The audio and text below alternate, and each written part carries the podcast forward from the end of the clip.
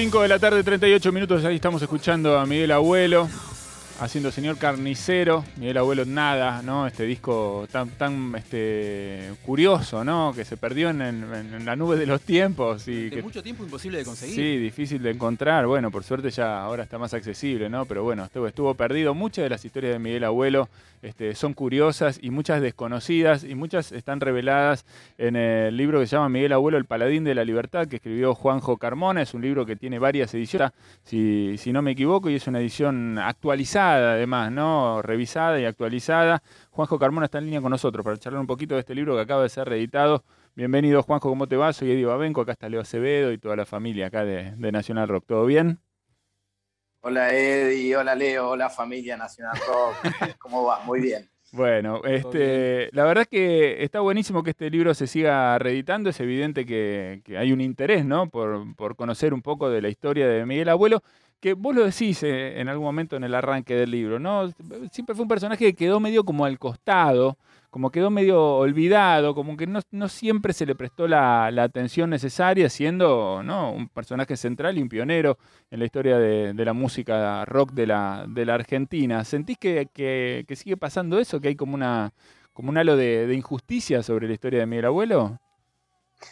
Mira, cada vez menos. En el momento que, planteé el libro allá a fines de los 90, eh, realmente, bueno, sí, pasaba un poco que había como una falta de, puesta en valor de su obra, que generalmente pasa con determinados artistas que se revalorizan después de un tiempo, o hay otros que se revalorizan muchísimo al momento de, fallecer o cambiar de plano, pero que después con el tiempo se va de alguna manera mermando ese interés. Y con Miguel al contrario, realmente los primeros casi 10 años de su, de su, de su, no estancia en, este plano eh, fueron realmente años donde casi nadie lo nombraba, nadie grababa canciones de él, como que realmente había una falta de valoración de, em, su obra, que realmente con el tiempo eso cambió. Eh, quizás un poco antes ya de la salida de la primera edición del libro del 2005, a comienzos del 2000, empezó a haber levemente algunas indicios de bandas nuevas como Bicicleta, como esto, como el otro, que le, empezaban a, prestar más atención. Y bueno, a partir de la salida del libro, realmente mucha gente se acercó más a su obra, que era un poco la finalidad del libro, ¿no? Eh, sobre todo conocer partes de, de, su, de, su, paso por Europa, de su infancia, reconstruir y terminar de ordenar el mito, ¿no? Y, esas leyendas que él contaba, ¿no? Miguel era muy fabulero y le encantaba como contar diversas historias acerca de su vida y la verdad que nadie sabía realmente después cuál era la realidad. Y bueno, la verdad que el libro provocó un montón de, de reivindicaciones y de, gente que se acercó y que empezó a considerar de nuevo la obra de Miguel como, como clave y fundamental. ¿no? no, seguramente que sí. Yo pensaba mucho en esto que vos mencionabas recién, ¿no? Esta cosa de, Miguel, de no, no, en algún momento no hablar mucho de su historia, porque también su historia tenía una, una parte oscura, ¿no? Tenía que ver con una situación como de abandono, ¿no? Seguramente dolorosa para él. Eh, y, de la que no todo el tiempo hablaba, eh, y además eh, su propia personalidad, ¿no? que también lo llevaba muchas veces seguramente a agrandar las historias o inventar cosas que por ahí no habían sucedido, esto que vos decís un poco fabulador. Me imagino que en ese contexto debe, debe haber sido muy difícil tratar de reconstruir eh, la historia prestando atención a que, bueno, los detalles no se te escapen, que las historias tengan, ¿no? Algún halo de fidelidad, ¿no? Un poquito de, de certeza, ir encontrando certezas en el camino, ¿no? Debe haber sido complicado. Sí, sí, sí. Bueno, como toda biografía, siempre los biógrafos tenemos como la difícil labor de tamizar un poco lo, que se fabula y con la realidad, ¿no? Y muchas veces nos pasa que tenemos testimonios diversos con contrapuntos y que, bueno, realmente hay que seguir investigando para, para, para encontrar eh, cuál fue la realidad, ¿no? Y Miguel jugaba mucho, sobre todo con su pasado eh, de, chico de la calle, de chico abandonado, de haber crecido en un orfanato. Eh, incluso cuando él se empezó a dedicar un poco al folclore, cuando tenía 13, 14 años, eh, también empezó a inventar un pasado salteño, ¿no? Y de hecho, cuando llegó a la cueva por primera vez, a todos les dijo que él era salteño, ¿no? Que era huérfano, salteño.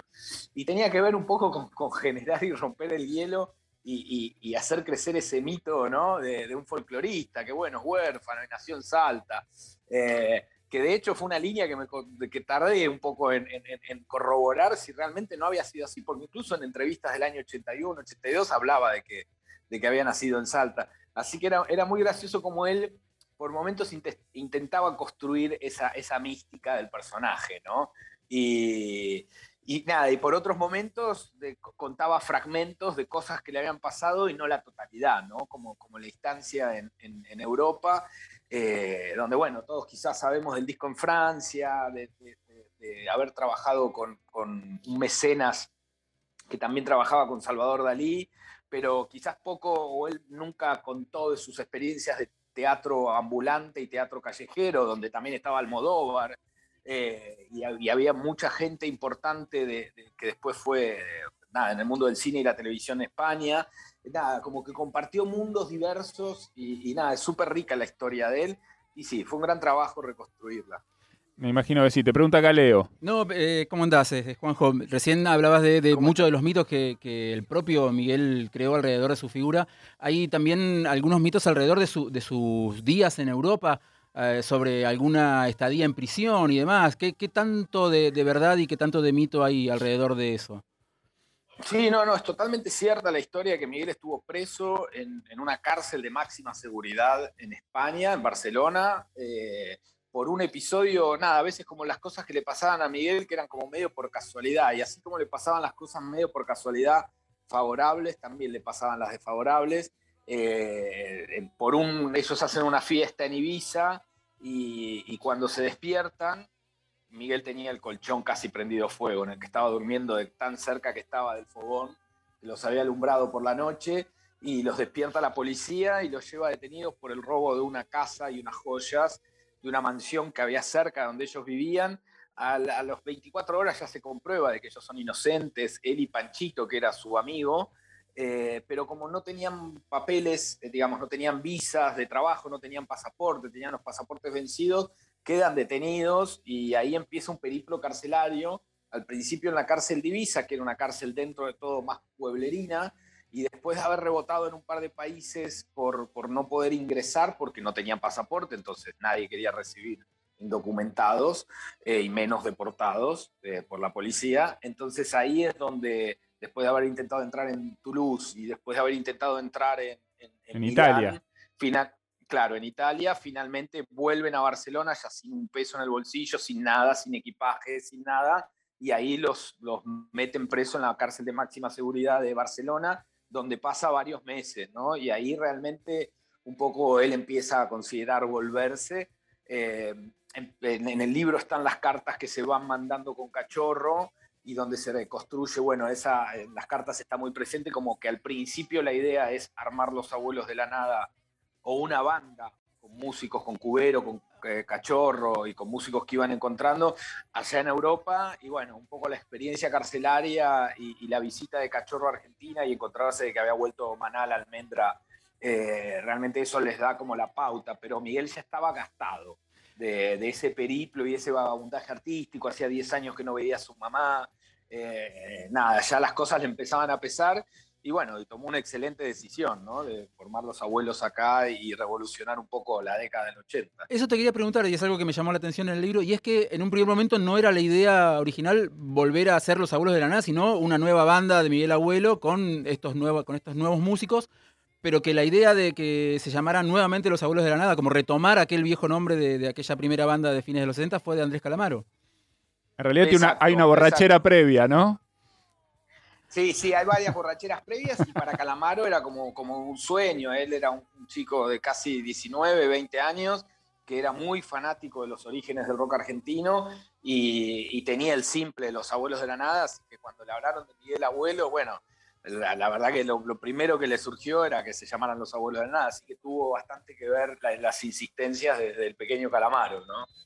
Totalmente. Es muy interesante esto que mencionaba Juanjo de mucha de la comunicación epistolar de, Miguel con, bueno, con algunos de los personajes con los que se carteaba, con Pipo Lernuz, su amigo de toda la vida, este, acá con Cachorro, ¿no? Uno puede ver también algo de la personalidad y la, y la candidez que tenía este Miguel y también la razón por la cual eh, mucha gente lo adoraba y lo quería a pesar de sí mismo, ¿no? Y a pesar de sus, de sus arrebatos, ¿no? De esas cosas que tenía, que de repente se ponía eh, agresivo, porque sí, de la nada, en un momento, medio intempestivo. Este, pero también pienso en esa cosa como a la vez mundana, ¿no? Y experimentada y, e ingenua. Recién mencionabas este episodio de la cárcel, ¿no? Eh, pensando en Safari, me voy a Milán porque soy amigo de los Premiata, dice, dice Miguel Abuelo, ¿no?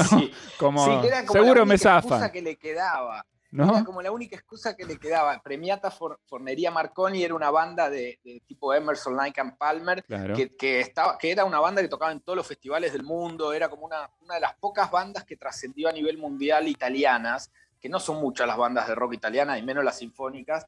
Y Miguel sí, es verdad, había compartido muchas noches de juerga con, estos personajes en Ibiza donde iban a vacacionar, pero bueno, primero habían ido a Toulouse, de la cárcel de Ibiza van, toman avión a Toulouse. En Toulouse baja todo su equipaje y a ellos, cuando ven el sello rojo expulsados, los franceses los mandan de vuelta. Y con la poca plata que tenía, el único pasaje que les alcanzaba era para Milán. Y cuando llegan a Milán, no, no llegan con nada, o sea, no podían justificar ni que eran turistas, ni que iban a trabajar, porque llegaban literalmente sin siquiera un bolso de mano, o sea, solo con lo puesto. Y cuando los italianos se dan cuenta de que son deportados y ya venían rebotados incluso de, Francia, Miguel empezó a armar como un escándalo de que él era amigo de, los premiata y que lo tenían que dejar pasar porque venía a tocar. Y era nada esas cosas en las que se embaucaba Miguel. Y un poco, la verdad que Miguel tenía una personalidad difícil, pero no era de enojarse porque sí. Realmente cuando él se encabronaba, algo pasaba para que él encabronara. No era de, ir de 0 a 100 en su calentura por algo que no estuviese levemente justificado. Quizás no estaba justificado los modos en que actuaba, pero porque sí, realmente, así, con, así como tenía una fuerza tremenda para ir para Frenchy, pase lo que pase, bueno, cuando se tenía que enojar con alguien y pegar una piña a Charlie García, se la pegaba, ¿no? No tenía ningún plurito, y menos si era delante de Greenback o delante de la revista Gente, o sea, él, si hay algo que le molestaba, eh, lo hacía notar. Totalmente. Bueno, eh, acá está toda la historia, es una edición revisada, además, está, está muy bien laburada. Tenemos, una, tenemos acá unos libros que nos llegaron para, para más para regalarle a nuestros oyentes. Hoy ya medio que no nos queda tiempo, así que seguramente lo vamos a hacer durante el día de mañana, eh, pero tenemos acá, este, gentileza de los amigos de Planeta, un par de libros que vamos a estar sorteando en el programa. Juanjo tiene el suyo ahí también. Cada uno tiene qué alegría, el Qué alegría que puedan regalar libros. La verdad que a veces con editoriales grandes eh, eh, es difícil. Cuando teníamos la edición independiente era más fácil hacer acuerdos con las radios, pero qué bueno, qué alegría me dan de que les hayan soltado unos libros para los oyentes Costó nada más y nada ¿eh? menos que a Nacional Rock. Costó un poco, ¿eh? bueno, Juanjo. Me imagino. Eh, te agradecemos este, este rato de charla con nosotros. Felicitaciones, un laburo divino. Mucha gente por ahí ya lo conoce. Vale la pena volver sobre esta edición porque además tiene algunos agregados y, novedades, así que va, a actualizarse un poco la, lectura y para los que no, lo tengan, la verdad que es un, es un universo interesantísimo para conocer a Miguel Abuelo de cerca, saber mucho de estas cosas que se, se comentan ¿no? y mucho no se sabe, así que vale la pena leerlo si tienen ganas. Miguel Abuelo, el Paladín de la Libertad, Juanjo Carmona, muchas gracias. ¿eh? Gracias a ustedes y van a tener una sorpresa a partir de la semana que viene cuando hablamos de eso, de la valoración de la obra de Miguel porque presten la atención a la campaña de AISA y buen día a día. Nada más. ¡Apa! Bueno, está bien. Nos tiene una primicia acá, Juanjo Carmona. Juanjo, un abrazo grande. Gracias por todo. Adiós. Que estés bien, hasta luego. Juanjo Carmona, entonces, compartiendo con nosotros este rato de charla, hablando de su libro Miguel Abuelo, El Paladín de la Libertad, una nueva edición acaba de salir vía Editorial Planeta.